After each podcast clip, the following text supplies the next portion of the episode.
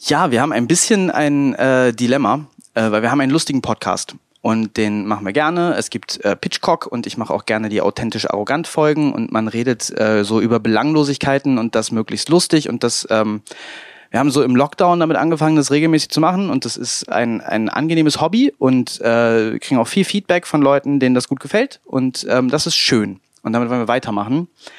Ähm, aktuell ist es nur einfach so, dass ein äh, Gespräch geführt wird öffentlich, das äh, sehr wichtig ist ähm, und es käme uns sehr komisch vor, einfach jetzt irgendwie äh, ohne Bezug äh, lustige Inhalte weiter hochzuladen, ohne irgendwie mal darauf eingegangen zu sein.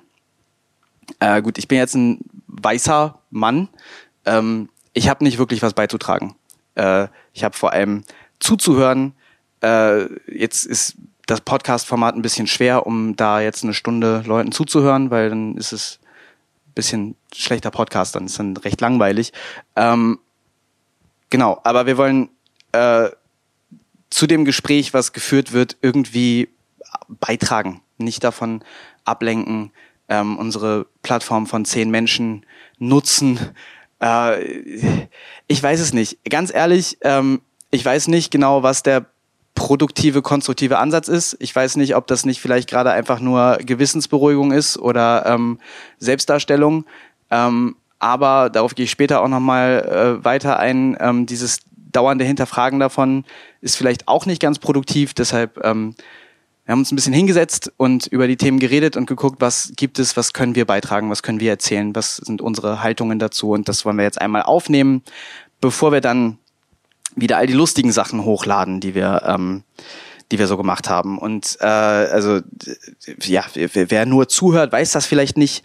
Nisan ist äh, Türkin und ich bin mit Nisan jetzt seit äh, vier Jahren zusammen und äh, ich, ich, mein, ich äh, habe irgendwie eine Antifa-Sozialisation. Ich beschäftige mich schon seit frühen Jugendtagen äh, mit Rassismus und so, äh, aber das war für mich tatsächlich als eben äh, weißer Typ vom Dorf eher immer eine theoretische Sache. Und äh, Rassisten findet man scheiße.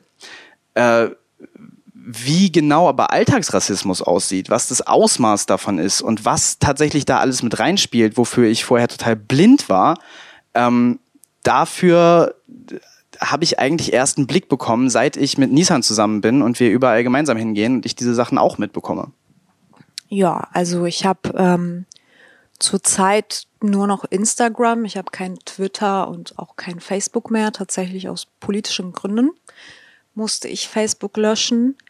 Ähm, irgendwie benutze ich gerade Instagram so ein bisschen, wie man früher Twitter und Facebook benutzt hat, als Polit Social Media Account und habe mich sehr kontrovers positioniert. Ähm, denk, also wie glaube ich Millionen von Menschen hat mich dieses Video auch extrem mitgenommen. Ich habe das leider geguckt von Anfang an bis zum Ende. Ich weiß nicht warum.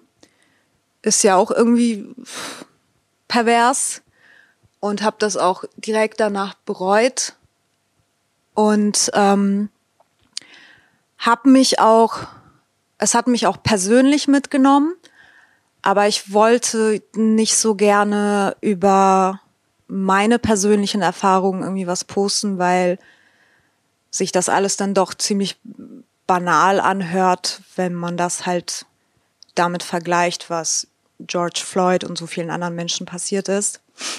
Und wir haben halt heute genau dieses Gespräch gehabt, dass aber, also diese Alltagsrassismus, worauf wir, glaube ich, auch gleich mehr eingehen werden, halt diese Kleinigkeiten ähm, ja schon das System ernährt, dasselbe System, das halt auch Menschen ermordet einfach. Und ähm, das ist halt das Einzige, was ich dazu erzählen kann. Ich habe das Privileg, dass ich noch nie um mein Leben sorgen musste. Aber ähm, ja, ich glaube, so können wir anfangen. Ja, ähm, man merkt wahrscheinlich, wir sind, wir sind sehr vorsichtig ähm, und ich glaube, das ist auch wirklich sehr anders, als wir uns normalerweise äußern äh, und, und, und auftreten. Ähm, es ist so ein bisschen, ich, ich, ich habe wirklich ein bisschen, ich bin im Zwiespalt mit mir selber zum Äußern dazu. Weil äh, ich möchte hier nicht heucheln. Ähm, ich habe das, ich, ich hole jetzt mal ein bisschen anekdotisch aus. Äh, ich, ich war vor, vor einer Weile auf einer Beerdigung von einem Familienmitglied von mir und da waren Leute, die hatten mit der Person nichts zu tun. Die kannten die Person gar nicht. Und die standen da rum und haben geheult. Und äh, ich fand das scheiße, weil ich irgendwie das Gefühl hatte, ihr steht hier und ihr tut so, als wärt ihr total traurig und ihr macht es hier über euch und es geht nicht um euch. Und es geht nicht um eure Trauer. Und so ähm, geht es mir ein bisschen mit dieser Sache, dass ich denke, es geht nicht um mich. Äh, ich bin nicht betroffen. Ich muss keine Angst haben. Ich bin auch ganz ehrlich, ich bin nicht überrascht. Ähm, das ist, äh, ich, ich krieg viel mit auf Instagram von Leuten, die posten, oh wow, krass, das, ich bin so überrascht. Ich bin nicht überrascht. Äh, ich habe auch Eric Garner schon äh, mitbekommen und es, es, es gibt einfach so wahnsinnig viele Fälle in dieser Form und ähm, man kennt das irgendwie. Ich bin einfach, ich bin mittlerweile an einem, an einem Punkt, ich bin vor allem genervt. Ich werde nicht mal mehr richtig wütend. Es ist einfach nur, es ist einfach nur frustrierend. Ähm, und ich will nicht eine Betroffenheit heucheln, die nicht da ist, was halt überhaupt nicht, also äh, selbstverständlich nicht heißt, dass ich das irgendwie nicht schlimm finde oder so. Ich finde das massivst schlimm. Ähm, aber es ist nicht meine Tragödie und ähm, ich bin tatsächlich in den letzten Tagen sehr viel damit beschäftigt, wirklich, äh, das, das, das, das, das sagen gerade auch so viele Leute und das klingt auch schon wieder wie eine Plattitüde, aber zuzuhören, zu lesen. Ähm, äh, ich ich, ich gucke mir an, was verschiedene Leute dazu äh, posten und sagen, Betroffene. Ich äh, irgendwie gibt mir das relativ viel. Ähm, und das ist äh, mir gerade wichtig, aber ähm, ja, so, so Social Media Challenges wie Blackout Tuesday, das ist bestimmt eine coole Sache, aber für mich ist es keine Social Media Challenge. Für mich ist es eine wahnsinnig ernste Sache. Und ähm, ich kann mich da auch nicht äh, in, einem, in einem Social Media Post zu äußern, weil das wäre verkürzt. Es sind zu viele, äh, an diesen Parolen und Plattitüden ist zu viel dran, wo ich äh, dann irgendwie doch nochmal eine dreifache Brechung reinbauen muss, äh, weil ich da, da nicht hundertprozentig hinterstehen kann oder das einfach nicht meine Parole ist, weil ähm, das, ne, ich nicht betroffen bin in dieser Form. Ähm, und deshalb denke ich, ist ein Podcast und eine lange Form äh, irgendwie eine gute Sache, eine gute Herangehensweise für, für mich jetzt gerade. Ähm, es ist dann auch so, und das merke ich halt äh, jetzt gerade bei mir, und das ist, was ich, was ich gerade äh, beschreiben wollte oder äh, am, am Beschreiben bin. Ähm, Eric Andre, äh, fantastischer amerikanischer Comedian, hat das äh, geschrieben und hat das toll auf den Punkt gebracht. Ähm, und ich habe das, ich habe das, ich habe diesen Impuls. Äh, es gibt so eine so eine Form von Gatekeeping gerade. Ähm, eben von allen, die davon nicht überrascht sind. Äh, das ist sowohl Betroffene als auch Leute, die sich irgendwie politisch schon lange damit beschäftigen. Ich lese öfter meinen Instagram-Post und denke, Alter, bist du dumm? So, äh, oder, oder dann, dann, dann schreiben Leute irgendwelche Formulierungen, die komisch sind. Und ich denke, ey, das kannst du doch so nicht schreiben. Ähm, und dann muss ich immer mich stoppen und in meinem Kopf irgendwie mit zurechtrücken und mit mir schimpfen und sagen, nee, freu dich doch, dass hier eine neue Person auf dieses Thema gekommen ist und jetzt irgendwie davon ähm, äh, davon bewegt ist. So, das äh, weiß ich nicht, in, in, in der MeToo-Debatte ging mir das, glaube ich, so ein bisschen so ähnlich. Ich misstraue Popkulturpolitik. Ähm, dann wird es, es wird immer oft auf sehr einfache heruntergebrochen und da ist auch viel Heuchelei klar dabei und viel irgendwie Selbstinszenierung. Ähm, aber insgesamt ist es ja eine positive Sache. Und äh, es ist ja insgesamt, eine, äh, äh, also ich kann keinen negativen Aspekt daran finden, dass sich jetzt viele Leute damit beschäftigen und jetzt viele Leute darauf wach, dafür wach werden. So, ich kann, äh, ja, ich denke bei einigen, warum wirst du jetzt erst dafür wach? Aber das ist, äh, das ist halt auch von mir scheiße. Und aber genau, genau diese Gatekeeping-Impulse von mir machen es mir auch so schwer, mich dann zu äh, zu äußern, weil ich denke, ich will das nicht sagen, ich will das nicht sagen, ich will so nicht sein, ich will dies nicht machen. Ich habe, glaube ich, jetzt schon lauter Sachen gesagt, die ich gar nicht sagen möchte, ähm, wo, wo, wo, wo ich, wo ich als Zuhörer vielleicht denken würde, ah, oh, sag mal, so, aber ähm, aber ich glaube, jetzt gerade ist nicht der Zeitpunkt für Gatekeeping. Ich glaube, jetzt gerade ist der Zeitpunkt dafür, dass wir uns alle mal äußern und dass wir alle mal darüber reden. Ähm, und ich glaube, äh, genau, also wir Weißen ähm, vor allem zuhören, aber ähm, ja, vielleicht auch über die eigenen, die, äh, die, die eigenen Empfindungen dabei sprechen, auch den eigenen Rassismus äh, hinterfragen und darüber reden, dass man an dieser oder jeder Stelle tatsächlich bei sich irgendwelche Rassismen festgestellt hat ähm, und, und, und wie das so war. Ich glaube, ähm, bei das, was ich sehr Positives aus der ganzen MeToo-Ära ziehe, ist, dass äh, auf eine nie dagewesene Art und Weise über intime Sachen gesprochen worden ist ähm, und, und auch klar geworden ist in vielen intimen Fragen, über die man vielleicht äh, vorher gar nicht öffentlich äh, debattiert hat, dass es da lauter Sachen gibt, die nicht okay sind. Ähm, Und ich glaube, dass das jetzt gerade genau denselben Effekt hat. Und es ist doch wunderbar, dass lauter Leute jetzt plötzlich ähm, ganz weise Sachen posten über, über Rassismus und all diese ja, Sachen, die ich schon als Plattitüden empfinde. Aber es ist doch toll, dass da äh, jetzt wirklich Leute für wach geworden sind, bei denen ich das vorher gar nicht gedacht hätte, dass die mal einen langen antirassistischen Text schreiben würden. Ähm, also das ist, äh, das ist super und ich bin scheiße. Ich bin ein scheiß Elitist. Ähm, ja, also ich glaube, wir werden jetzt das ganze Podcast lang richtig vorsichtig sein bei unserer ähm, Auswahl an Sachen, was wir sagen. Aber ich glaube, ähm, das ist ja auch nicht unbedingt was Heuchlerisches oder Negatives, weil ich habe das Gefühl, also vor der MeToo-Debatte zum Beispiel und jetzt auch vor der Rassismus-Debatte, das jetzt erst seit nicht mal einen Monat durchgeführt wird, war das so, und das kann ich als Frau und auch als ähm, Minderheit bestätigen, dass man quasi, ähm, wenn man sexistisch behandelt wurde oder wenn man rassistisch behandelt wurde und selbst wenn das winzige Kleinigkeiten waren, wenn man das angesprochen hat, ähm, wurde man quasi gegaslightet, dass man sich selber am Ende dafür entschuldigen musste.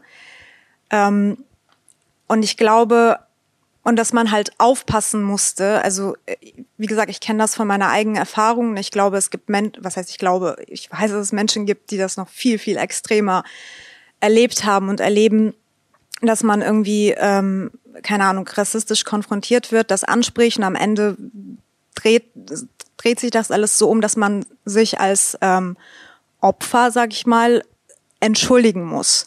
Und so war das halt auch bei der vor der Sexismusdebatte und ähm, und ich glaube, dass das an sich, auch wenn das unangenehm ist, auch wenn man vielleicht irgendwie mal was Falsches sagt, an sich finde ich das gut und ein ähm, Fortschritt, dass, dass quasi der Druck sich umgedreht hat, dass jetzt die andere Seite, ähm, Leute, die das vielleicht nicht böse meinen, Leute, die vielleicht mal was Ignorantes sagen, dass sie sich vielleicht das zweimal überlegen müssen, was sie sagen. Und das finde ich schon mal richtig gut. Also, dass sich das jetzt so umgedreht hat, dass man Betroffenen zuhört, zuhören muss, dass man sich dazu verpflichtet fühlt. Egal wie ehrlich das gemeint ist. Dass das jetzt so ein gesellschaftlicher Druck wird.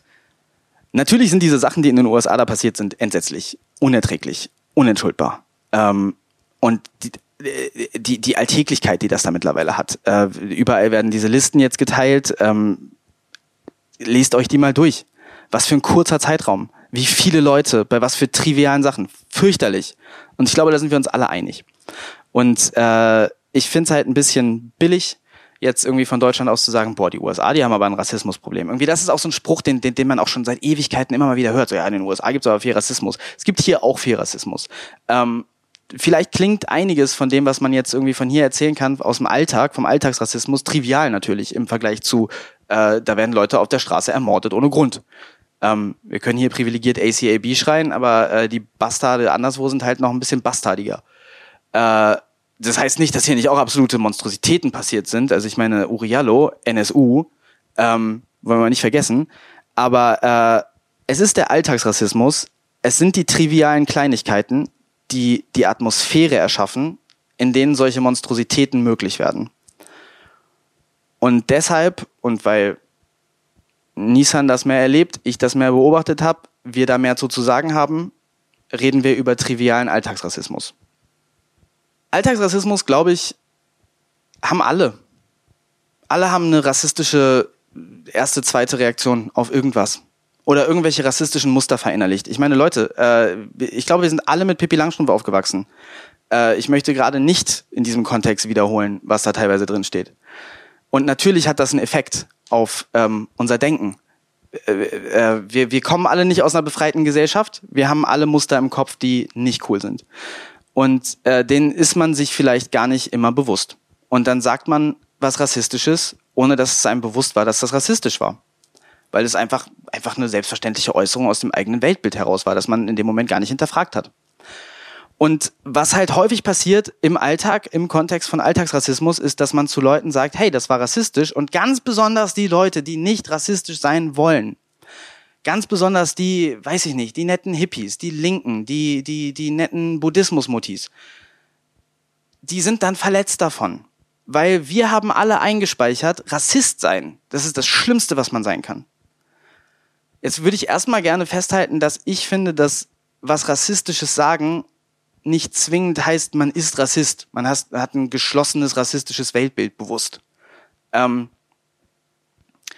man ist nicht ein furchtbarer Mensch dadurch, dass man eine rassistische Äußerung gemacht hat. Wenn einem gesagt wird, das war rassistisch, dann sollte man nicht sagen, nein, ich bin kein Rassist, das war nicht so gemeint. Es ist auch scheißegal, wie das gemeint ist.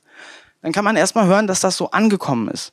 Und dann kann man sich überlegen, ob man vielleicht, äh, ob, ob vielleicht die Sachen, die man so äußert, auch wenn die gar nicht rassistisch gemeint sind, Minderheiten, mit denen man redet, verletzen können. Und dann vielleicht in Zukunft sich vorsichtiger äußern. So wie wir gerade in diesem Podcast uns sehr vorsichtig äußern. Und vielleicht ist das anstrengend. Aber jetzt stellt euch mal vor, wie anstrengend es für Leute ist, die jeden Tag ihr ganzes Leben lang damit konfrontiert sind und nicht mal ausdrücken können, ähm, dass sie damit konfrontiert sind, ohne dass das von den Leuten, zu denen man sagt, hey, das hat mich gerade verletzt, wieder angegriffen wird. Du beleidigst mich als Rassist. Rassist oder das war rassistisch ist keine Beleidigung, das ist eine Reaktion auf eine Beleidigung. Ähm, und ich glaube, es ist erstmal produktiv, Rassismus zu enttabuisieren. Auch jetzt gerade. Äh, ich sehe keine Postings von Leuten, die sagen, ich habe diese und jene rassistische Sachen gemacht. Ich habe diese und jene rassistische ähm, Denkmuster, die ich jetzt gerade hinterfrage. Das habe ich in der MeToo-Debatte äh, tatsächlich ein bisschen gesehen, dass Leute, dass, dass Männer geschrieben haben, ich habe dies gemacht, ich habe das gemacht, ich hinterfrage das jetzt, ich sehe das jetzt anders. Und ich glaube, es wäre cool, wenn das, ähm, wenn das in diesem Kontext auch anfangen würde. Ich habe jetzt gerade keine Liste parat.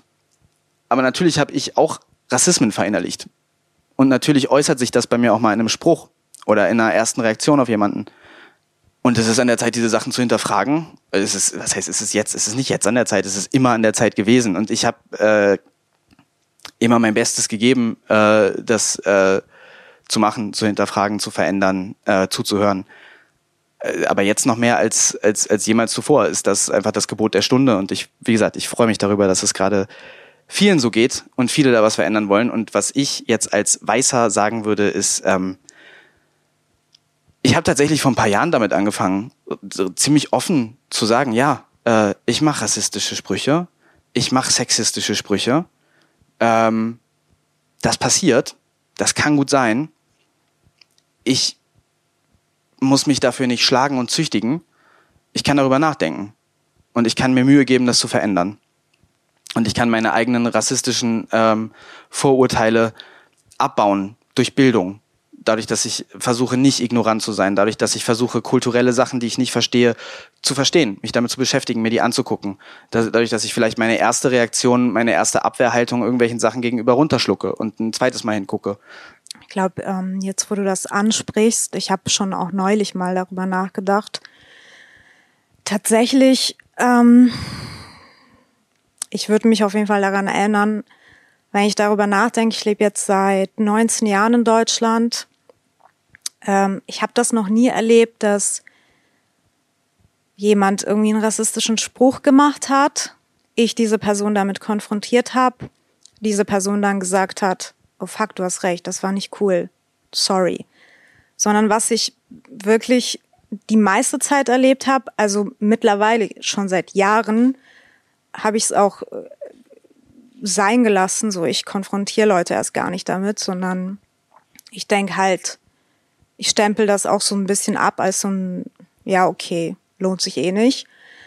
Ähm, aber früher, als ich jünger war und idealistischer und wütender, ähm, wenn ich versucht habe, ich habe ich hab so viele Diskussionen gerade im Kopf, hat das halt immer damit geendet, dass ich wirklich angegriffen wurde ähm, und mich halt am Ende irgendwie entschuldigen musste, fast.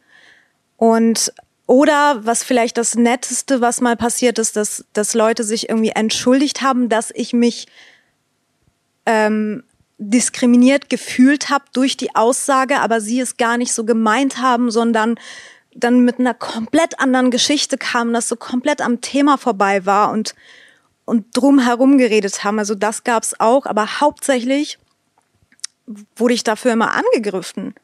Und ähm,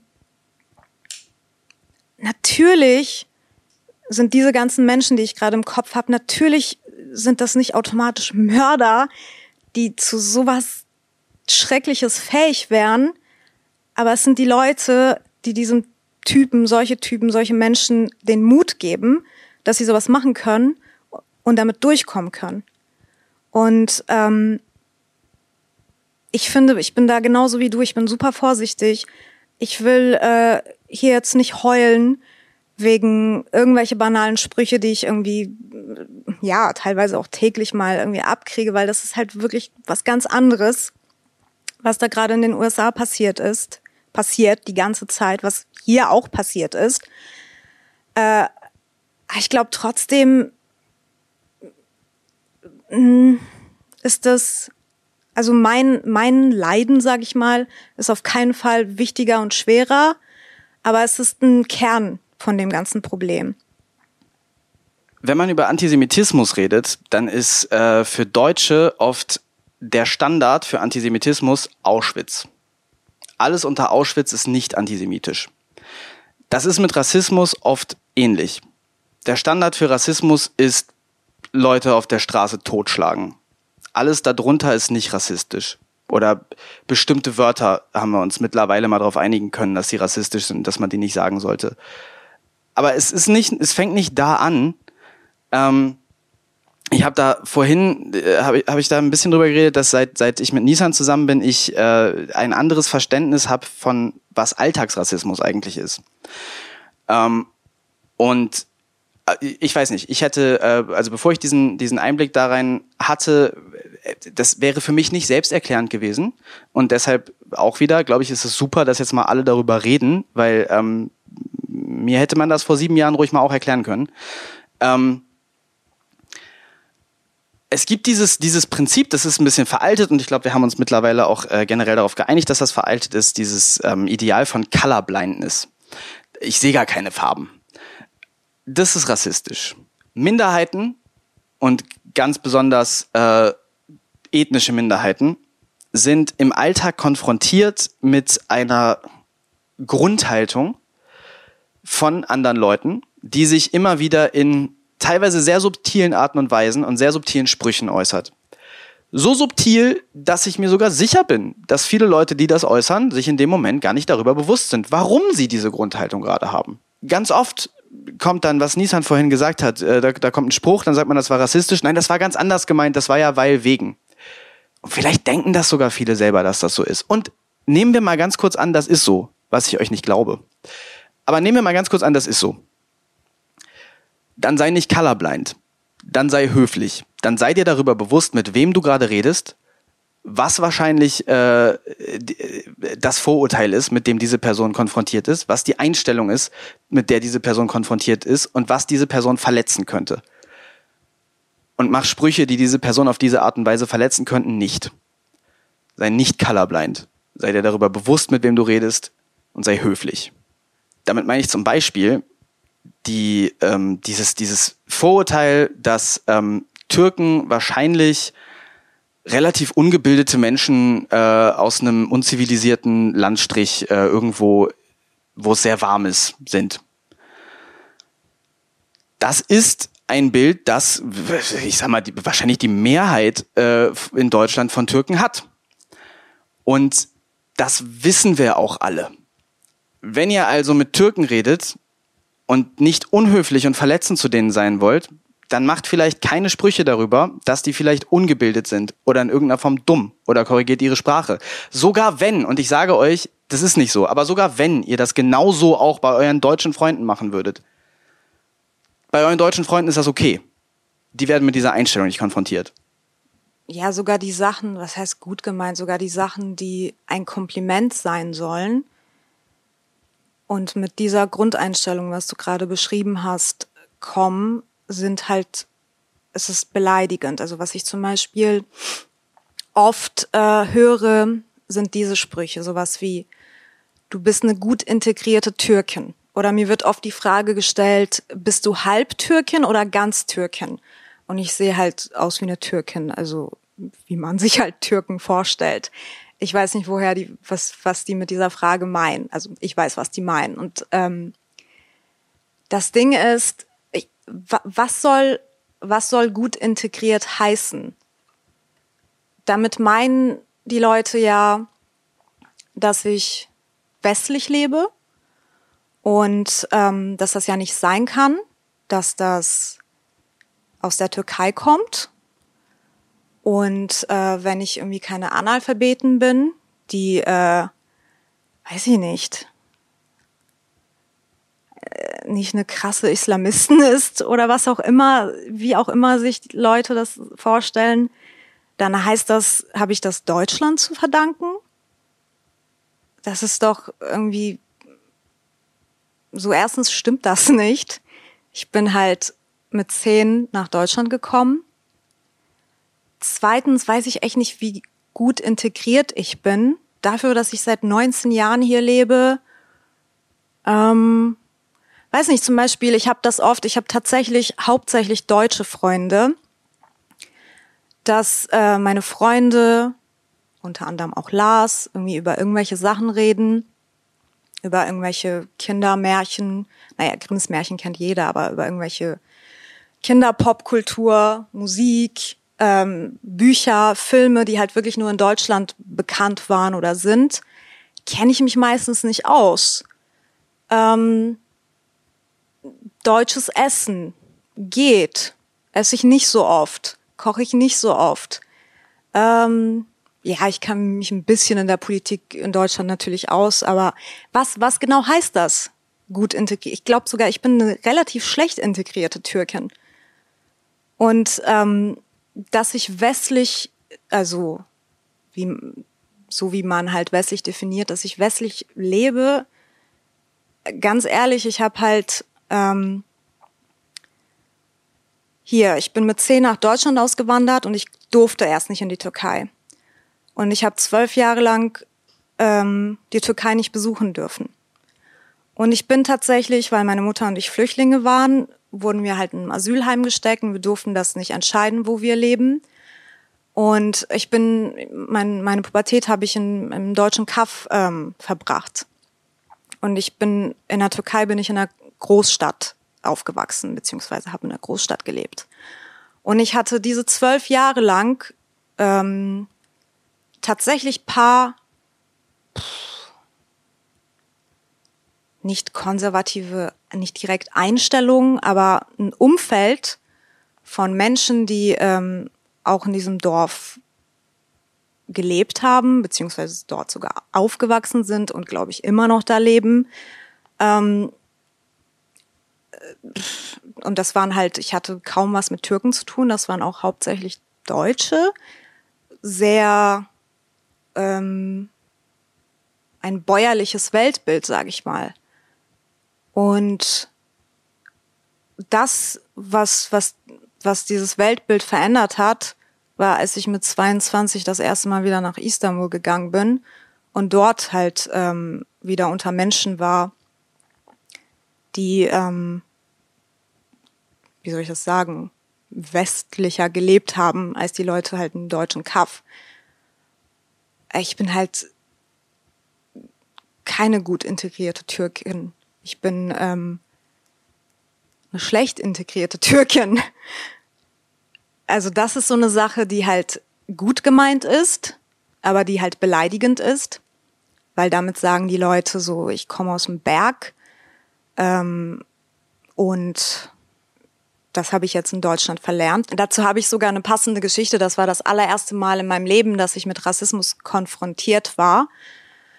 Äh, das war also, als meine Mutter und ich her, als wir nach Deutschland ausgewandert sind und meine Mutter noch ähm, mit der ganzen, also wir waren halt illegal hier und als ähm, als sie das alles geregelt hat, sind wir so im ersten Monat sind wir so vom Flüchtlingsheim zu Flüchtlingsheim gereist und bis wir dann halt einen unbefristeten Aufenthaltserlaubnis bekommen haben und in diesem Dorf ähm, gelandet sind. Und wir waren, ich glaube, ich weiß nicht mehr, wo das war, wir waren auf jeden Fall in dem einen Flüchtlingsheim und sollten zu dem anderen gebracht werden. Und wir waren halt im Auto und da waren ganz viele andere Menschen aus unterschiedlichen Ländern. Ähm, also wir waren halt alle Flüchtlinge. Und dann hat der Fahrer Kotztüten verteilt, weil ähm, sein Weltbild ist, dass wir halt das erste Mal Auto fahren. Und da waren in dem Auto auch Leute, die nicht aus der großen Stadt gekommen sind wie ich, aber die mussten auch nicht kotzen. Wir sind diese Leute dann nach Deutschland gereist mit dem Flugzeug. Und ich bin mir halt 100% sicher, ich weiß es nicht, aber ich bin mir 100% sicher, dass dieser Mann, der Fahrer, noch nie erlebt hat, dass irgendjemand kotzen musste. Und ähm, aber wenn ich ihn damals, wenn ich damals Deutsch ähm, sprechen würde und ein bisschen älter wär, wäre und ihn damit konfrontiert hätte, dann weiß ich auch ganz genau, dass seine erste Reaktion wäre, nee, aber das ist halt mal passiert. Ähm, ich weiß, dass meine Mutter dann irgendwas auf Englisch gesagt hat und er dann ganz beleidigt davon war, dass wir Englisch sprechen konnten und dann sofort halt das irgendwie abgewogen hat. Was ich noch oft höre, ist, das hören alle, die nicht aussehen wie Deutsche. Das, also das ist halt der, wenn man mit ähm, Ausländern, by the way, ich meine wirklich Leute, die hier geboren und aufgewachsen sind, ähm, irgendwie mal zusammensitzt und, und über diese Sachen redet, alle hören das die ganze Zeit. Diese Frage, woher kommst du?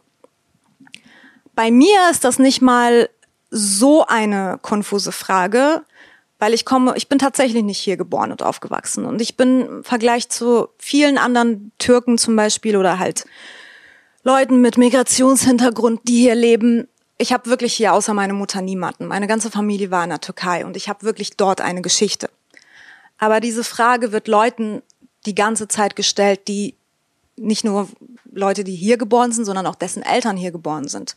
Die kommen von hier. Und diese Frage heißt halt auch, ich sehe dich und ich sehe, dass, dass du, du bist nicht von mir. Irgendwas ist an dir falsch und ich muss das jetzt wissen. Und ähm, das ist halt auch rassistisch. Das ist vielleicht nicht böse gemeint. Dann, wenn man Leute damit konfrontiert, dann sagen sie, ach so, was kann man doch fragen? Ich bin halt neugierig. Warum? Man fragt ja auch nicht, wenn man, äh, keine Ahnung, in Hamburg äh, in einer Runde sitzt und alle sind weiß, als ob die alle aus Hamburg kommen. Stellt man auch nicht diese Frage.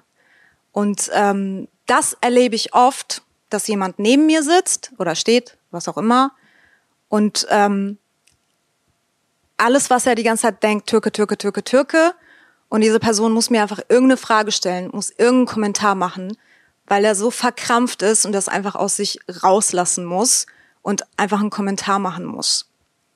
Und das ist anstrengend und ich weiß auch gar nicht mehr, ähm, wie ich damit umgehen soll, weil ich will auch nicht aus alles ein Drama machen. Ich habe das halt auch mittlerweile so ein bisschen aufgegeben. Manchmal habe ich einen schlagfertigen Spruch parat, manchmal nicht. Oh, was äh, auch oft irgendwie zum Beispiel, was auch so eine typische Frage oder eine Anmerkung ist, äh, isst du Schweinefleisch? Das ist eine Sache, ich dachte mal, das ist eine deutsche Sache, aber eine Freundin von mir ist vor paar Jahren ähm, nach äh, USA ausgewandert und sie hat mir erzählt, dass, dass ihr auch diese beiden Fragen immer gestellt werden tatsächlich. Ähm, ich meine, es sind halt auch so unnötige Fragen. Diese Fragen stellt man ja auch nicht weiße. So man man fragt dich ja nicht, Lars, ob du irgendwie ähm, Konfirmation gemacht hast. Oder was weiß ich, was sind so, so Sachen, die Deutsche machen. Ähm, was sind so deutsche Kultursachen? Man stellt dir nicht solche Fragen, weil ist halt uninteressant. Und man muss, man hat nicht, ähm, also Menschen, die diese Art von Sachen sagen, man hat nicht automatisch das Bedürfnis äh, zu hinterfragen, wer du bist und was du bist und bla. Ich glaube, ähm, ich kann mir vorstellen, dass, keine Ahnung, nennen wir mal irgendein Land, irgendeine Nation, womit ich mich überhaupt nicht auskenne. Sagen wir mal, ich kenne keinen einzigen Japaner. Sagen wir mal, wenn ich einen Japaner jetzt kennenlernen würde, der, der halt aus Japan kommt, ähm, dann würde ich vielleicht auch komische Fragen stellen, weil das für mich ähm, eine komplett fremde Kultur ist, ein fremdes Land ist. Ähm, und vielleicht wären das unangebrachte Fragen. Vielleicht wäre das wirklich aus Neugier und aus Interesse. Aber Türken leben seit drei Generationen hier. Soll, sollten die mittlerweile nicht irgendwie angekommen sein und nicht mehr als Fremde betrachtet werden? Ich glaube, dass du da anekdotisch äh, zwei absolute Grundprobleme äh, in Deutschland angesprochen hast. Ähm, und zwar das eine ist die Annahme, dass Deutschsein Weißsein bedeutet. Und wenn man das so hart formuliert, glaube ich, dass viele Leute sagen würden, nein, Quatsch, nein, doch, doch. Fragt mal alle Leute, die ihr kennt, die nicht weiß sind, wie oft die, wann die das letzte Mal gefragt worden sind, wo sie herkommen. Die Frage, wo kommst du her, heißt, du kommst nicht von hier. Viele andere Nationen haben einen Gründungsmythos, haben eine Revolution, oder hier war äh, Demokratie oder berufen sich auf irgendein, äh, irgendein Ereignis. Das definierende Merkmal von Deutschland ist, man ist hier weiß. Wir sprechen ja nicht mal alle dieselbe Sprache. Wir essen nicht dasselbe Essen, wir haben nicht dieselbe Kultur. Wir sind einfach nur alle weiß. Und wer nicht weiß ist, da interessiert uns dann, wo die herkommen. Weil von hier kann es ja nicht sein. Der Kern von fast allem Alltagsrassismus, den ich beobachtet habe und äh, den ich selber in mir trage, ist Kulturchauvinismus. Es gibt in Deutschland und bestimmt anderswo auch so eine Art Annahme von wir haben den Gipfel der Kultur erreicht. Und wer, ähm, wer kulturell nicht meinen Standard trifft, der hat das nicht ganz geschafft, meinen Standard zu treffen. Das, was anders ist als die Sachen, wie ich sie kenne, das ist leider ein bisschen minderwertig. Das hat es leider nicht geschafft, so gut zu sein wie, wie die richtige Kultur. Da kommt auch dieses, du bist ja toll integriert her. Wenn jemand kultiviert ist, wenn jemand gebildet ist, davon auszugehen, dass der sich gut in Deutschland integriert hat. Leute, wart ihr mal im Kaff? Wart ihr mal im Dorf? Das sind, das sind Deutsche. Die sind nicht gebildet, die sind nicht kultiviert. Geht mal auf ein Dorffest. Und diese Grundannahme, dass wir Kultur gepachtet haben und dass Leute, die nicht weiß sind, unkultiviert sind. Guck mal, wie das klingt, wenn man das mal aufs Wesentliche runterbricht. Das ist richtig mittelalterlicher Rassismus. Das ist, hier kommen die Leute aus Takatuka-Land und die lernen unsere Sprache und die lernen jetzt mal lesen. Und dann kommen die nicht mal aus Takatuka-Land, sondern aus Kastrop-Rauxel. Und deren Eltern auch. Ich finde, was diese beiden Sachen anekdotisch zusammenführt, ist der Integrationsbambi an Bushido. Ein Mann, der in Deutschland geboren ist und von einer weißen deutschen alleinerziehenden Mutter in Berlin aufgezogen ist, worden ist. Der einfach nur nicht weiß ist, der einfach nur keine weiße Hautfarbe hat, aber viel deutscher als Bushido wird's nicht, Leute. Kriegt den Bambi für Integration, weil er ein Album gemacht hat, wo er keine Schimpfwörter benutzt hat. Was für eine unfassbare rassistische Beleidigung, Leute. Und ich finde, diese, dieses eine Ding bringt total diese zwei Sachen auf den Punkt, die wirklich Kern und Wurzel vom allgemeinen deutschen Alltagsrassismus sind. Und jetzt habt ihr vielleicht die Sachen gehört, die Nissan erzählt hat. Ich bin mir sicher, der ein oder andere hat gedacht, hä, warte, aber ich frage auch Leute, wo die herkommen. Interessiert mich doch. Ist doch nett gemeint. Oder, oder ich frage auch Leute, ob die Schweinefleisch essen, muss ich doch wissen, wenn ich was für die koche. Wie ich vorhin gesagt habe, sogar wenn ihr es gar nicht rassistisch meint. Und hinterfragt mal, ob das nicht doch aus einer rassistischen Weltsicht kommt. Das ist nicht schlimm, wenn ihr eine rassistische Weltsicht habt. Im Zweifel könnt ihr nichts dafür. Ähm, sogar wenn es nicht so ist, dann fragt euch vielleicht in Zukunft, wie das ankommt bei der Person, mit der ihr redet. Höflichkeit. Also zu der Schweinefleischsache will ich noch kurz was sagen. Ähm, ein Vegetarier sagt auch von sich aus, nein, ich bin Vegetarier, ich hasse das nicht. Oder ein Veganer oder jemand, der irgendwelche Allergien hat. Wenn äh, Leute Schweinefleisch nicht essen, weil sie muslimisch sind oder jüdisch, dann sagen sie das schon von sich aus. Und wenn sie das nicht sagen, dann musst du das halt auch nicht kommentieren. Das ist halt wirklich dieses, und ich glaube, dass das bei den meisten nicht bewusst ist, aber es ist wirklich so, oh, ich sehe, dass das ist ein Türke, irgendwas juckt mich, ich muss irgendwas sagen. Also ich habe halt zwei Beispiele fallen mir dazu zum Beispiel ein. Ich war ähm, äh, paar Jahre lang Vegetarier und ich war am Set. Für die, die es nicht wissen, ich bin Schauspielerin.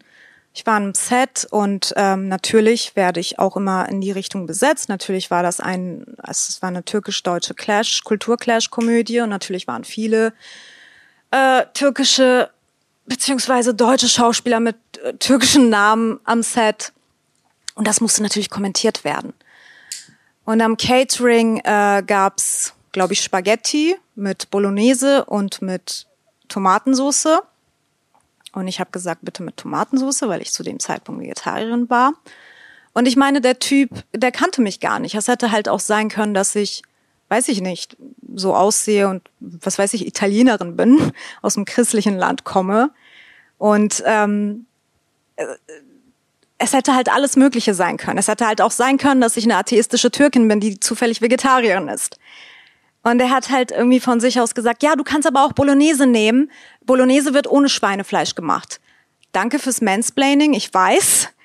Und zweitens, wenn ich das von mir aus nicht gesagt habe, warum sagst du es? Weil du unbedingt kommentieren musst, dass du gerade eine Türkin siehst. Und das ist halt so, das ist natürlich nicht böse gemeint oder irgendwas. Und aber äh, da, da fängt halt so das kleine Problem an. Die zweite Geschichte ist, ähm, wir hatten, als wir noch in diesem Dorf gelebt haben, hatten wir äh, eine super verrückte Nachbarin. Also es war halt wirklich dorfverrückt. Und die war obsessed damit, dass wir, meine Mutter und ich Türken waren, aber halt nicht zu ihrem Bild von Türken passten. Und die wollte unbedingt rausfinden, ob wir Schweinefleisch essen. Das war irgendwie so ein Thema. Ähm, unabhängig davon, dass sie rassistisch war, die Frau war echt verrückt. Das ist ein Einzelfall. Ähm, die hat erst angefangen, uns Fragen zu stellen, ob wir unserem Kater Schweinefleisch geben. Ähm, das war sehr random und merkwürdig. Und dann hat sie angefangen, irgendwie immer zu kochen. Irgendwas halt mit Schweinefleisch. Ist dann hochgekommen hat uns erzählt, dass sie was gekocht hat. Da ist aber Schweinefleisch drin, aber sie uns das gerne anbieten würde. Und wir haben halt immer gesagt, ja, danke, gerne. Aber es hat ja nicht gereicht. So irgendwie, irgendwie gab es da einen Haken. Und sie, statt einfach zu fragen, was halt auch nicht okay wäre, aber allein, dass sie sich so viel Gedanken darüber gemacht hat und ähm, das unbedingt rausfinden wollte. Und nachdem sie es rausgefunden hat, immer noch nicht damit irgendwie zufrieden war, dass da irgendwas faul war, dass wir ihr das erklären mussten, dass, dass, dass wir vielleicht irgendwie Halbtürken sind und dass es daher kommt. Das war so wahnsinnig. Du hast jetzt schon immer mal wieder angerissen den Unterschied zwischen Stadt und äh, Provinz. Ähm, ich denke mal, die meisten sind vertraut mit den Känguru-Chroniken, ähm, mit dem dritten Band, wo es darum geht, dass die Pinguine den, die ganze Welt in einen einzigen Flughafen verwandeln wollen. Was ja eine Anspielung darauf ist, dass die urbanen Räume der ganzen Welt sich einander angleichen und äh, alle sehr, sehr gleich werden. Ähm, und das, das finde ich insofern interessant, als dass man wirklich äh, immer noch ganz viel diesen Exotismus sieht. Dieses, äh, jemand kommt nicht von hier, jemand kommt aus einer exotischen anderen Kultur und versteht wahrscheinlich gar nicht, was hier abgeht. Leute, geht doch mal in eine Stadt in so einem exotischen Land. Das ist genauso wie hier. Es ist depressingly boring. Ähm, Unterschiede in der Kultur nimmt man tatsächlich im Dorf wahr. Obwohl ich finde, dass die meisten Dörfer sich da auch recht ähnlich sind. Äh, und ich finde total spannend, wenn ähm, gerade so, und sorry, jetzt werde ich mal kurz gemein, wenn gerade so deutsche Kleinstadt- und Dorfbauern, die jetzt wirklich nicht die Speerspitze der, weiß ich nicht, kultivierten Lebensführung sind, sich äh, Leuten überlegen fühlen, die eine andere Hautfarbe haben, weil sie davon ausgehen, dass die wahrscheinlich früher in Höhlen gewohnt haben und sich für wahnsinnig Gott weiß was wie viel kultivierter halten. Wie kommt ihr denn auf die Idee? Äh, das ist äh, tatsächlich sind das ja die, die diesen, die diesen Glauben am intensivsten äh, halten. Ja, also ähm, so extreme Ignoranz, sage ich mal, habe ich Dollar im Dorf erlebt. Das stimmt. Ähm, Und wie du sagst, tatsächlich hatten wir, ich weiß nicht, ob ihr Obsessive Filmmakers in Quarantäne kennt, hatten wir da auch mal was darüber erzählt, dass, dass wir durch die hier Filmfestivalreisen oft auch irgendwie in einer Kleinstadt gelandet sind, in, was heißt oft? Einmal in England und einmal in den USA. Und ähm, dass das ganz anders war als natürlich London oder New York. Und so ist das auch, was weiß ich, in der Türkei. Istanbul ist New York oder London oder Berlin. Ähm, aber in der Großstadt, so erlebe ich das auch halt subtiler. Leute sind irgendwie, ja, dieses, woher kommst du? Die Frage wird mir schon ständig gestellt. Ich bin mit 17 mit meiner Mutter zusammen aus dem Dorf nach Hamburg gezogen weil wir da schon immer raus wollten. Und ähm, ich habe in Hamburg Schauspiel studiert und das war halt eine gute Gelegenheit ähm, für den Umzug. Und ich habe halt wirklich mir auch so ein bisschen gehofft, dass das jetzt ein bisschen anders sein wird, weil ich werde auf einer Kunstschule sein. Ich werde in Hamburg sein und der Schauspielschule habe ich war ich auch die ganze Zeit mit Rassismus konfrontiert. Von allen. Also sowohl von den Dozenten als auch von den Mitschülern. Gut, die meisten kamen tatsächlich auch selber vom Dorf und sind auch das erste Mal nach Hamburg umgezogen. Aber keine Ahnung, zum Beispiel ähm, unsere Schauspiellehrerin damals hatte irgendwie eine Rede gehalten, die wollte, ich war halt 17, ich war sehr jung und war ähm, dementsprechend vielleicht, weiß ich nicht, ob ich schüchtern war aber vielleicht kam ich so rüber. Ähm, die hat dann irgendwie so eine Rede gehalten und ich sollte ihr, ihr, sie hat mir halt diese Frage gestellt, so irgendwie, ja, ähm, woher kommst du? Ich meinte halt aus der Türkei. Ähm, da meinte die irgendwie sowas wie, ah, das macht Sinn. Ja, du bist wahrscheinlich daran gewöhnt, sehr viel unterdrückt zu werden als Frau, ne? Mm. Ja, okay, jetzt verstehe ich das. Ich weiß nicht, was sie verstanden hat. Ich weiß nicht, wie ich den Anlass gegeben habe, dass ich unterdrückt werde. Ich weiß es nicht. Aber irgendwie hatte sie die Annahme.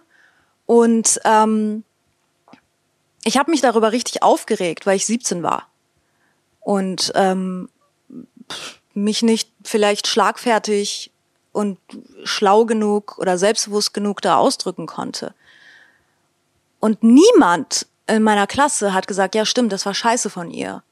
Sondern alle haben irgendwie versucht, sie, ähm, sie zu entschuldigen und das zu rechtfertigen, wie sie das wohl wahrscheinlich gemeint hat. Ich war da 17, ich kam auch vom Dorf. Ich habe mir damals viel eingebildet auf meine politische Korrektheit und meinen Status als äh, Antifa-Demonstrant und ich hatte immer T-Shirts drauf, auf denen besserwisserische politische Sprüche standen. Ähm, und ich erinnere mich daran nicht mehr, weil das für mich tatsächlich überhaupt nicht einschneidend war und auch überhaupt nicht äh, wichtig, weil es mich nicht verletzt hat, weil ich es nicht gecheckt habe, weil ich ein schlechter Ally war. Und ich habe wohl offensichtlich auch sowas gesagt wie, äh, die, ja, die kommt vom Dorf, die weiß das nicht besser. Seid bessere Allies als ich. Wenn jemand sich bei euch beschwert über Rassismus, den er oder sie erlebt hat, dann nehmt nicht die anderen in Schutz, sondern hört euch das an. Und wenn ihr den Impuls habt, dass ihr sagt, oh, das war bestimmt nicht rassistisch, dann denkt vielleicht drüber nach, warum es als rassistisch ankommt. Mindestens das. Tatsächlich ist das eine gute, eine gute Überleitung ähm, zum Rassismus in der ja so offenen, so weltoffenen, so toleranten äh, Medienszene. Ähm, eine Aussage, finde ich, kann man machen, die kann auch gar nicht bestritten werden. Die deutsche Besetzungspraktik, äh, die Art und Weise, wie deutsche Filme und deutsches Fernsehen besetzt werden, ist rassistisch. Und zwar komplett. Und da kann man, da gibt's keinen dran vorbeigucken und da gibt's keinen drüber diskutieren es gibt wahnsinnig rassistische Inhalte, gerade in den öffentlich-rechtlichen Medien. Ähm, RTL ist da tatsächlich ein positives Beispiel, die machen das viel besser. Die, die schlimmen, bösen Asi-RTL-Leute, die haben seit, seit ewigen Zeiten äh, einen türkischen Ermittler bei, ich glaube, Cobra 11, haben da nie ein Ding draus gemacht. Der ist nicht in die Moschee gegangen zum Beten, aber ein türkischer Tatortkommissar, das wird aber ordentlich, äh, ordentlich thematisiert. Ähm, es wird schon seit Jahren immer mal wieder so ein bisschen darüber geredet, dass das vielleicht nicht ganz so cool ist. Und dann kommen da Kommentare von einer Ignoranz, wo einem wirklich nur die Kinnlade runterklappt. Mir hat mal eine Kollegin, die schwarz ist, erzählt, dass sie zu einer Casterin gesagt hat, die ähm, Märchenfilme besetzt, dass sie, weil sie die Märchenfilme, die diese Casterin besetzt hat, immer geguckt hat, gedacht hat, sie als Schwarze kann keine Prinzessin sein, weil die Prinzessinnen sind immer weiß. Da hat die Casterin ihr wohl geantwortet, ja, aber ich besetze ganz viele äh, Leute, die nicht weiß sind, so als Diener und so. Come the fuck on. Ich glaube nicht, dass wir das überhaupt noch diskutieren müssen. Da ist ein gigantisches Problem, ein offensichtliches Problem. Von ZDF Afrika-Filmen will ich gar nicht erst anfangen. Was ist das denn für eine Scheiße? Äh, und wenn wir gerade alle über Rassismus reden und uns gerade alle einig sind, dass Rassismus nicht geil ist, vielleicht ändern wir das mal. Anstatt dass die ganzen Medienproduktionsunternehmen gerade Blackout Tuesday schwarze Tafeln posten, nee Leute, ändert eure Besetzungspraktiken. Ein Posting von einem schwarzen Viereck auf Instagram hilft niemandem. Womit ich nicht sagen will, dass der Blackout Tuesday irgendwie scheiße ist. Ich meine nur, es ist heuchlerisch von Leuten, die sich dabei rassistisch verhalten. Dann habe ich noch eine Sache in der deutschen Kulturszene. In der linken deutschen Kulturszene. Und zwar sind wir uns ja auch alle einig, dass äh, der Erdogan ein blödes Arschloch ist. Aber wisst ihr eigentlich warum? Und wen würdet ihr denn wählen in der Türkei? Das ist auch wieder so, das ist so ähnlich wie dieses äh, jetzt auf die USA gucken und sagen, oh, die haben ja ein großes Rassismusproblem, das ist ähnlich faul, aber das ist noch viel ignoranter. Ihr habt keine Ahnung, was an Erdogan scheiße ist. Ihr habt keine Ahnung, warum der gewählt worden ist.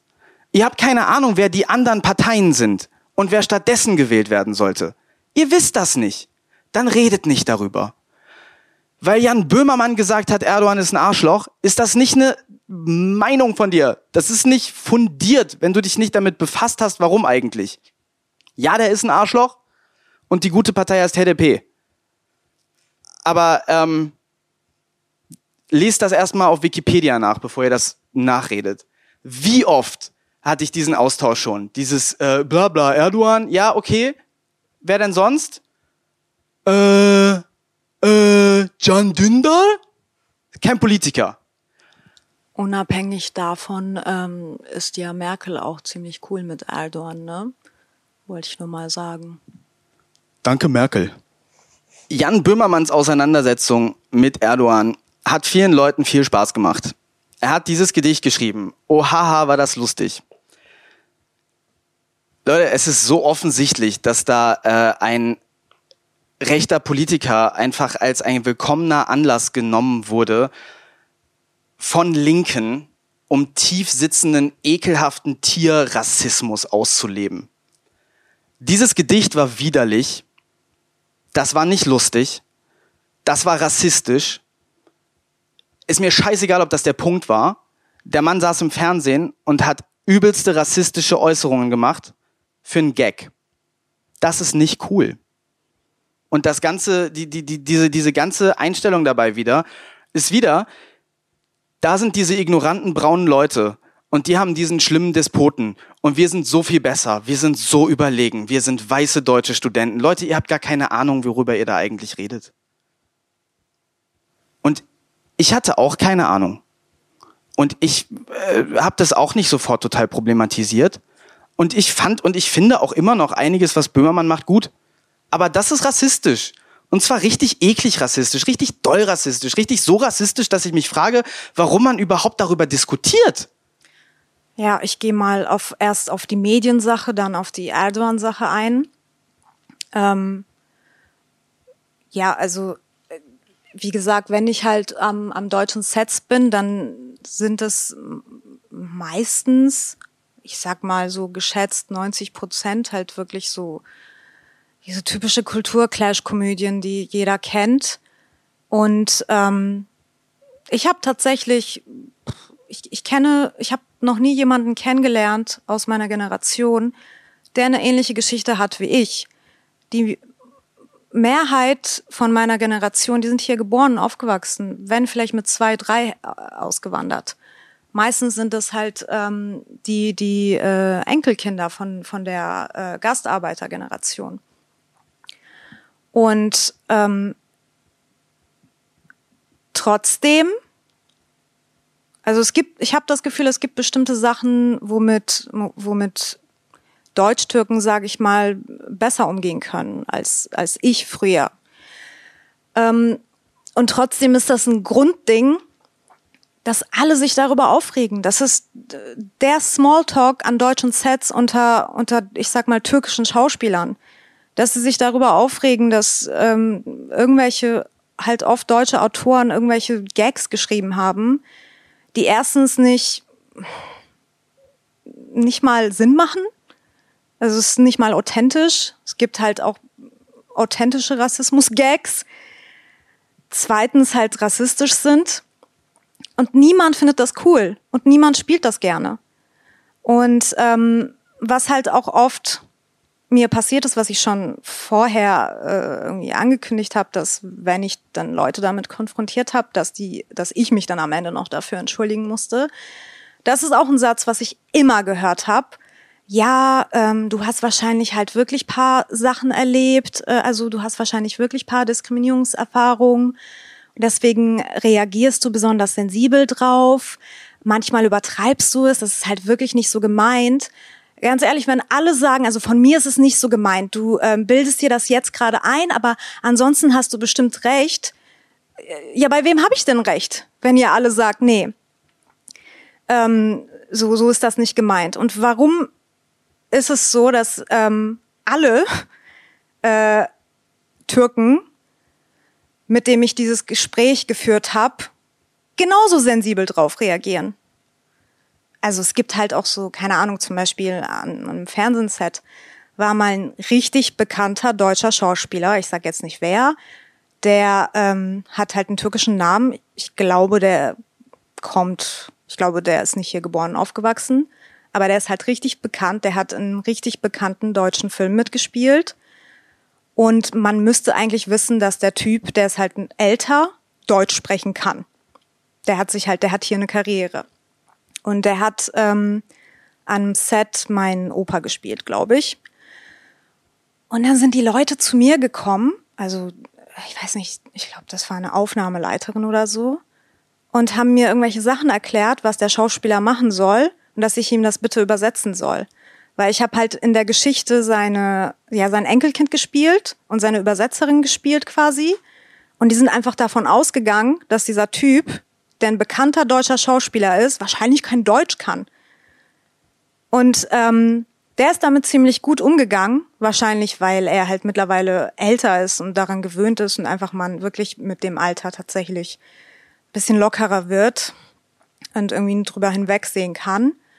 Der hat das total verarscht und er hat die ganze Zeit sich angestellt und so getan, als würde er kein Deutsch sprechen und mich wirklich als seine Übersetzerin benutzt, als Gag und hat sich halt auf Türkisch die ganze Zeit lustig über diese Situation gemacht. Und plötzlich dann, ähm, sobald halt ähm, er aufgenommen wurde, hat er auf Deutsch geredet, halt sein Text. Und die haben es immer noch nicht verstanden. Es ist, war halt so absurd. Und das sind halt so Kleinigkeiten. Ich bin nicht die Einzige, die das mitkriegt. Ich bin nicht die Einzige, die darauf reagiert. Manche reagieren drauf mit Humor manche mit Wut, manche mit ähm, Schweigen, keine Ahnung. Aber Leute reagieren drauf, Leute kriegen das mit. So, das ist die eine Sache. Ähm, die andere Geschichte ist, ich habe ein einziges Mal am Set, das sind halt auch wirklich oft nicht so schlimme Sachen, das sind wirklich so Kleinigkeiten wie, was weiß ich, einmal an einem Set, das war richtig, richtig heiß, das habe ich dir neulich erzählt. Und alle waren halt am Schwitzen. Das war ganz schlimm. Das war letztes Jahr im Sommer. Und der, ich glaube, das war der Kameramann, hat irgendwie zu mir gesagt, ja, das ist so heiß, das ist sogar für dich heiß, obwohl du aus der Türkei kommst, oder? So, was soll ich jetzt mit ihm diskutieren? Was soll ich ihm für Predigt halten? Das, das war halt einfach ein Spruch, das so ein bisschen unnötig und ignorant war, aber muss man jetzt auch nicht irgendwie seine Zeit mit verschwenden. Der hat das ja echt nicht böse gemeint. Und es sind halt wirklich so winzige Kleinigkeiten, dass es auch irgendwann nicht wert ist, darüber halt zu diskutieren. Man hat am Set auch nicht wirklich Zeit dafür. Vor allem sind das halt auch fremde Menschen, die du wahrscheinlich nie wieder sehen wirst. Es sind halt so Kleinigkeiten, die sich aufsammeln. Ein einziges Mal habe ich an einem deutschen Set mich gefühlt wie eine Deutsche, mich behandelt gefühlt wie eine Deutsche. Niemand war verkrampft neben mir. Ähm, niemand hatte, niemand hatte so das Gefühl, wo, wo ich das Gefühl hatte, oh, da juckt's, da muss jetzt ein Spruch kommen darüber, dass ich Türkin bin. Ähm, an diesem Set habe ich die Frau von, ähm, von Typen gespielt, der war schwarz. Und ähm, wir waren quasi also in der Geschichte Abendessen bei seiner Familie, also seine Schwester und seine Eltern, alle schwarz. Die wurden so behandelt. Plötzlich war ich nicht mehr so interessant, nicht mehr so exotisch. Und die wurden auch gar nicht böse behandelt oder so. Das waren halt Sachen, das ist nicht wert, darüber irgendwie Sprüche zu machen. Die Leute sind daran gewöhnt.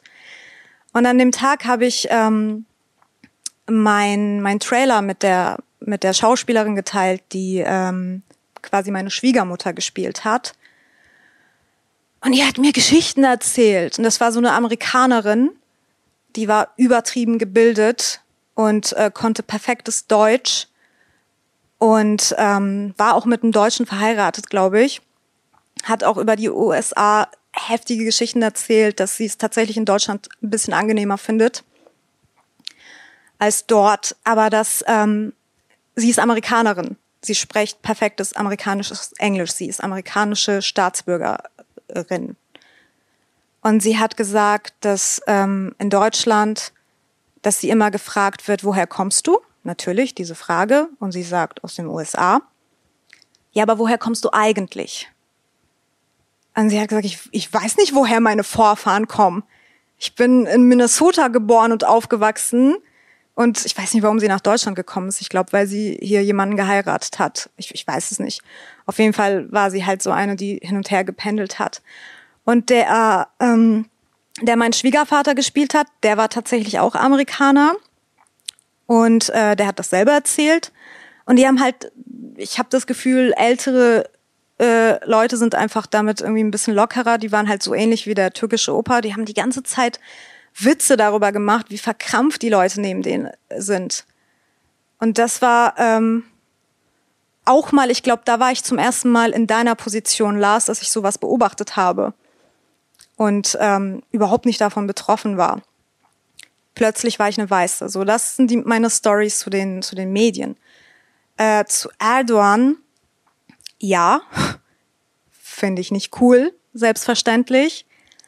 Aber ähm, ganz ehrlich, ja, also in der Türkei gibt's ein großes Kurdenkonflikt und Rassismus gegenüber Kurden, gegenüber Armeniern. Ähm, alles nicht cool, alles furchtbar. Polizeigewalt ist da genauso heftig wie in den USA, wenn nicht schlimmer. Ich weiß es nicht.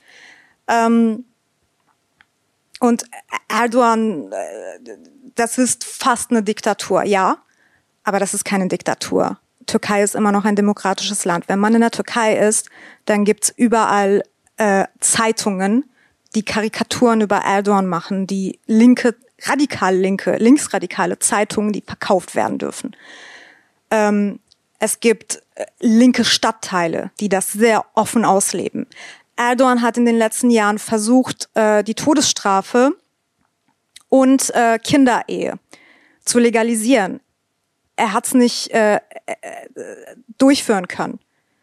Ich kann so viel über die Politik in der Türkei lästern. Ähm, aber nee, also ich, ich glaube, das ist halt auch dieses, dieses Verantwortung von sich ablehnen, also dieselben Leute, das, das hat mich damals auch auf Facebook echt ein bisschen erschrocken, dieselben Leute, die die ganze Zeit über die Polizeigewalt in den USA, in der Türkei, über Erdogan äh, Sachen posten, wo ich auch eigentlich voll hinterstehe, haben plötzlich äh, bei den G20-Demos äh, hier Hamburg, wir räumen auf Scheiße. Sorry, da habe ich vielleicht auch eine kontroverse Meinung, aber was Schokoladen an den Bullen schenken? What the fuck? Das sind dieselben Leute, die äh, die Polizeigewalt in anderen Ländern kritisieren. Und nee, das ist so heuchlerisch. Und gerade weil das normalerweise immer so ist, dass man äh, in Deutschland, weil man ist ja hier äh, der Gipfel äh, der Kultur und der Aufklärung, alles von sich weist und auf die anderen runterguckt, finde ich das so geil, dass jetzt gerade das tatsächlich eine Mainstream-Meinung ist, dass man sagt, nee, wir müssen jetzt erstmal auch vor unserer, eigen, äh, unserer eigenen Tür kehren. Das äh, rechne ich zum Beispiel einer Angela Merkel hoch an, weil das ist sicherlich nicht äh, Mehrheitslinie ihrer Partei. Ähm, ich habe das heute im Fernsehgarten gesehen. Ich sage euch nicht, warum ich den Fernsehgarten gesehen habe, aber ich habe das heute im Fernsehgarten gesehen, dass Bo ist aufgetreten, hat nach seinem Auftritt im fucking Fernsehgarten, der angekündigt hat, äh, der, der, sich angekündigt hat am Anfang als äh, hier ist ihre gute Laune Show, hat das Bo gesagt, äh, ja, ich kann jetzt hier nicht vor der Bühne, von der Bühne gehen, ohne einmal zu sagen, äh, dass schreckliche Sachen passieren, Black Lives Matter und ähm, aber wir haben in Deutschland auch ein großes Rassismusproblem, das dürfen wir nicht totschweigen und da müssen wir drüber reden. Im Fernsehgarten. Ich finde richtig geil, ich sehe das ähm, vielleicht zum ersten Mal, dass äh, es in Deutschland ein solches und berechtigtes Mehr Culpa gibt gegenüber einer internationalen ähm, Krisensituation. Und das finde ich richtig gut. Das finde ich wirklich richtig gut und deshalb äh, war es mir auch so wichtig, dass wir, äh, bevor wir irgendwie Business as usual weitermachen, auch was dazu sagen. Weil ich sehe das bei allen möglichen Leuten und äh, wie gesagt, ich bin elitärer Wichser und gucke auf manches herab, weil ich ein Arschloch bin und da muss ich meine Reflexe kontrollieren. Ähm, aber ich finde, ich finde wirklich unabhängig von allem richtig gut, dass alle da gerade sich beteiligen und dass äh, ja, dass, dass, dass äh, plötzlich Meinungen äh, geteilt werden, die in der Vergangenheit nie selbstverständlich waren. Und ich freue mich darüber, dass das, dass das gerade Mainstream ist. Und ich möchte dann nicht äh, in diesem Moment, wo, wo wir es alle verstehen, dazu die Fresse halten, weil ich denke, oh, ich weiß es ja schon lange. Das wäre scheiße. Deshalb ähm, war es mir wichtig, dass wir das hier machen. Auch wenn wir das jetzt bestimmt total verkrampft gemacht haben, auch wenn wir bestimmt äh, also ich habe garantiert ein paar Sachen gesagt, die irgendwie scheiße sind. Ich will nochmal darauf zurückkommen, was ich schon ein paar Mal jetzt gesagt habe, aber wenn Nissan jetzt wieder ein paar Beispiele gesagt hat. Ähm, ich, ich übernehme jetzt mal ganz kurz das Geheule des weißen Mannes. Ich weiß, dass es sich gerade für, wenn man, wenn man so ein Selbstbild hat, äh, so ein akademischer, aufgeklärter, linker, guter Mensch zu sein, das tut weh, wenn jemand sagt, das war rassistisch. Warum tut das weh? Warum sollte das wehtun? Das sollte wehtun, weil man möchte nicht die Person, die einem da gegenübersteht, erniedrigen. Man möchte das nicht. Man möchte nicht daran schuld sein, dass jemand, der einem gegenübersteht, diese Gefühle hat. Ich habe das Gefühl, dass das manchen Leuten wehtut, weil es an ihrem Ego kratzt, weil es am Selbstbild kratzt, weil nein, Rassisten, das sind doch ignorante Trottel. Ähm, ich habe jetzt auch schon gerade schon wieder so scheiß klassistisch über über über Bauern äh, geredet. Das ist natürlich auch schon wieder scheiße von mir. Ich kann mich einfach nur die ganze Zeit hinterfragen. Und das ist auch wichtig, ist auch gut so. Ähm, aber dieses, wenn es um das eigene Ego geht, und ich glaube, wenn man sich mal hinterfragt und mal überlegt, warum habe ich denn da abwehrend reagiert, warum war ich denn da so verletzt, das ist, weil es am Ego kratzt. Das Ego sollte dabei scheißegal sein. Ähm, und ich hoffe, dass es jetzt ein bisschen äh, zu vielen Leuten durchdringt, nicht nur zu mir. Ähm, der Grund, warum das verletzend ist und verletzend sein sollte, ist, dass man traurig ist, jemanden verletzt zu haben, ohne das zu wollen. Und wenn das passiert ist, dann sollte man nicht darauf antworten, nein, das war nicht so gemeint, sondern sollte man sich entschuldigen und es nie wieder machen. Sogar wenn es nicht so gemeint war. So ist es angekommen. Und sobald ihr wisst, dass es so ankommt, wenn ihr es wieder macht, dann war es Absicht. Du hast jetzt gerade angesprochen, ganz viel auch, ähm, wie türkische Rollen aussehen im deutschen Fernsehen, wie, wie Türken viel dargestellt werden und wie die Türken, die das spielen, äh, das selber nicht mal ernst nehmen können.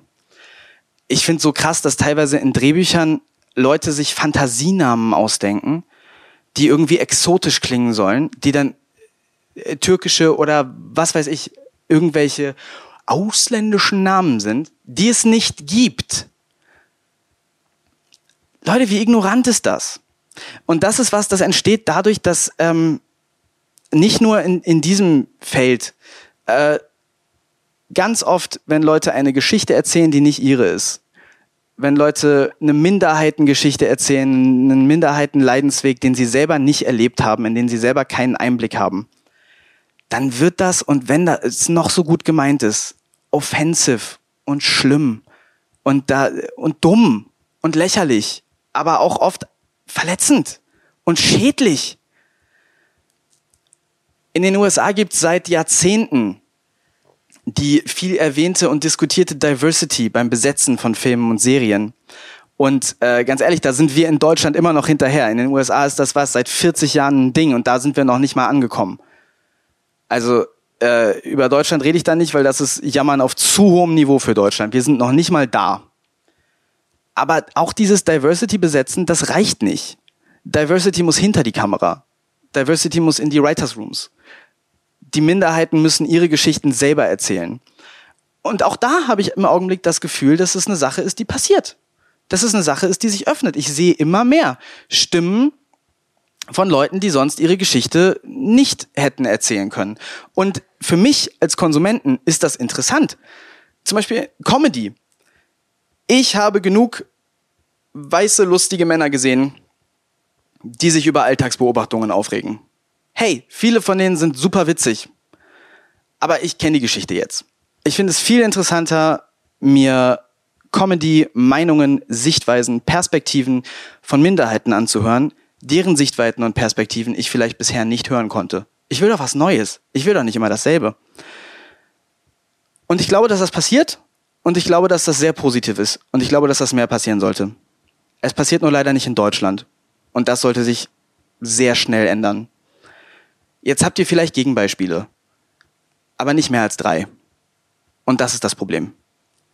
Ich weiß, das äh, kam um die MeToo-Debatte herum, als es dann um Sexismus ging kam ganz viel, oh jetzt, das verkompliziert alles, das macht alles so anstrengend. Und das ist jetzt bestimmt auch so. Das ist jetzt bestimmt auch so. Für, für, für uns, die wir das Privileg haben, uns zu entscheiden, uns mit Rassismus nicht zu beschäftigen und Farben nicht zu sehen, ist das jetzt ganz anstrengend und deprimierend, darüber zu reden. Und das wollen wir nicht. Ja, Leute, da können die anderen sich aber nicht für entscheiden. Und damit Ignoranz zu reagieren und zu sagen, oh, das ist mir alles zu anstrengend, das ist Teil des Problems. Es wird dann jetzt vielleicht für uns alle anstrengender. Tough shit. Ähm, du hast ganz am Anfang das angesprochen mit, dass du halt so ein Jugendlicher vom Dorf warst und diese bestimmte Einstellung hattest und dass das nochmal äh, was anderes war, jetzt seitdem du mit mir zusammen bist, dass du einige Sachen halt beobachtet hast. Und ich denke, jetzt, wo wir halt das irgendwie beenden mit, was gut an der ganzen Sache ist, ähm, es hat mich irgendwie auf den Gedanken gebracht, äh, wo du meintest mit anstrengend.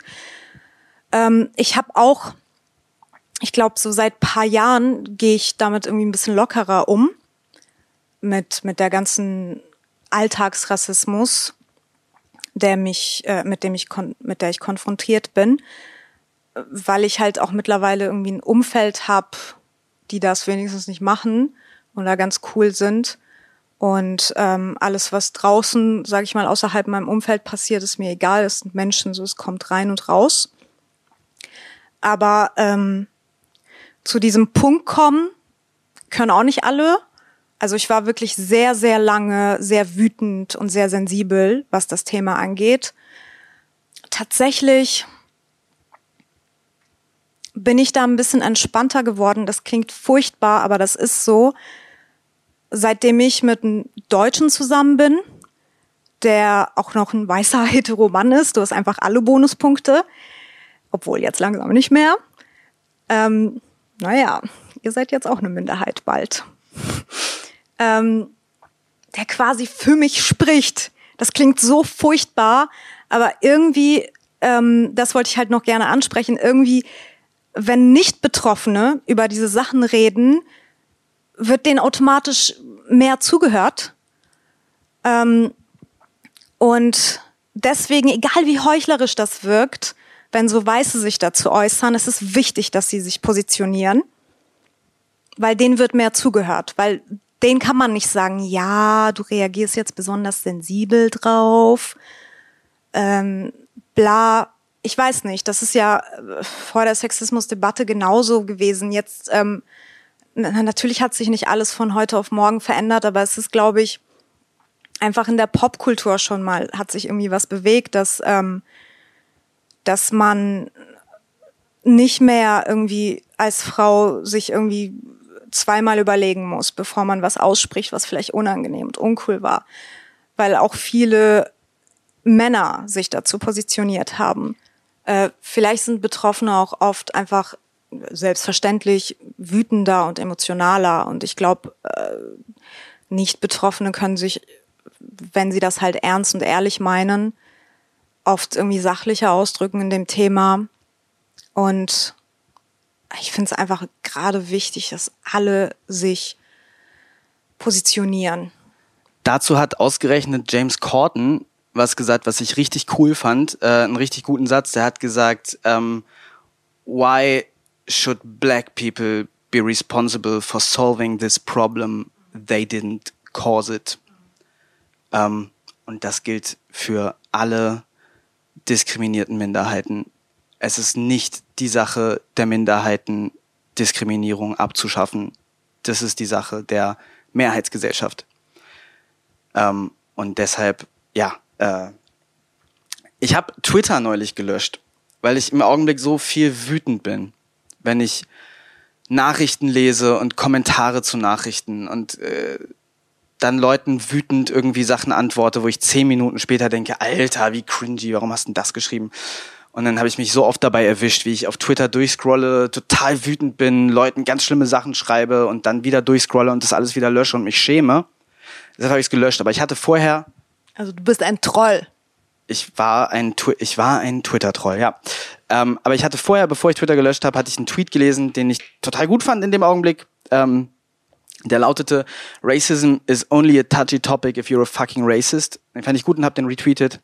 Und jetzt, wo wir diesen Podcast aufnehmen und ich versuche, mich differenziert zu äußern ähm, und irgendwie meine eigene differenzierte Position hier drin zu finden. Also das einerseits nicht über mich mache, andererseits mich aber klar positioniere, dann irgendwie äh, versuche produktiv zu sein, indem ich über meine eigenen Erfahrungen rede, weil das ist nun mal das Einzige, was meine echte Expertise ist, äh, indem ich versuche nicht für Leute zu reden, äh, deren Erfahrungswerte ich nicht habe. Ich fühle mich so hin und her gerissen und zerrissen und deshalb äh, kann ich das auch nicht reduzieren auf einen Social Media Post, was ich dazu denke. Deshalb äh, reden wir jetzt hier seit einer Ewigkeit. Also ich meine, es sind jetzt eineinhalb Stunden Aufnahme, wir werden sicher krass runterkürzen, ähm, weil wir beide so nach Worten ringen.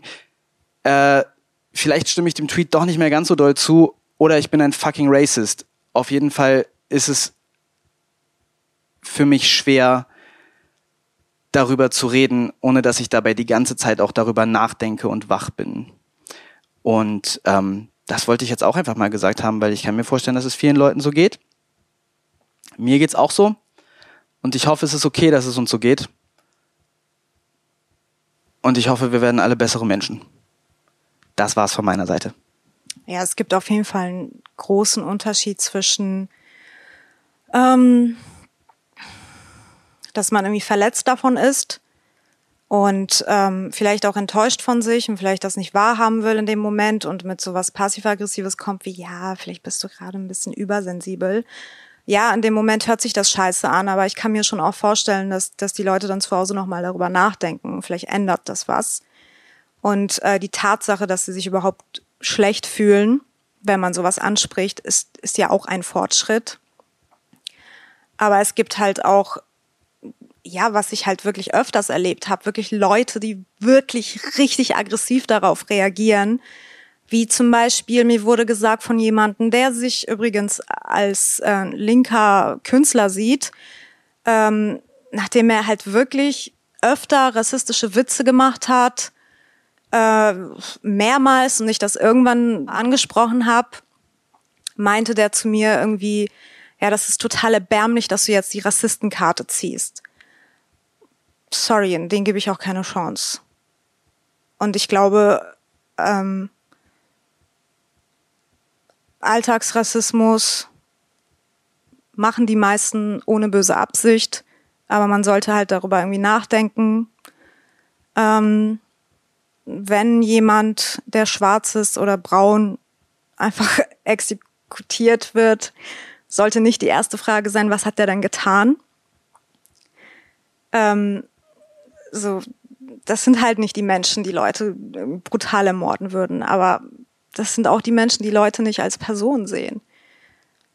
Und da, da kann man halt so, ja, so ein bisschen, da kann im Kopf irgendwie was passieren. Langsam. Aber es gibt halt auch wirklich Extremfälle, wo ich denke, okay, so, ja, so, nee, da kann man eh nichts mehr machen.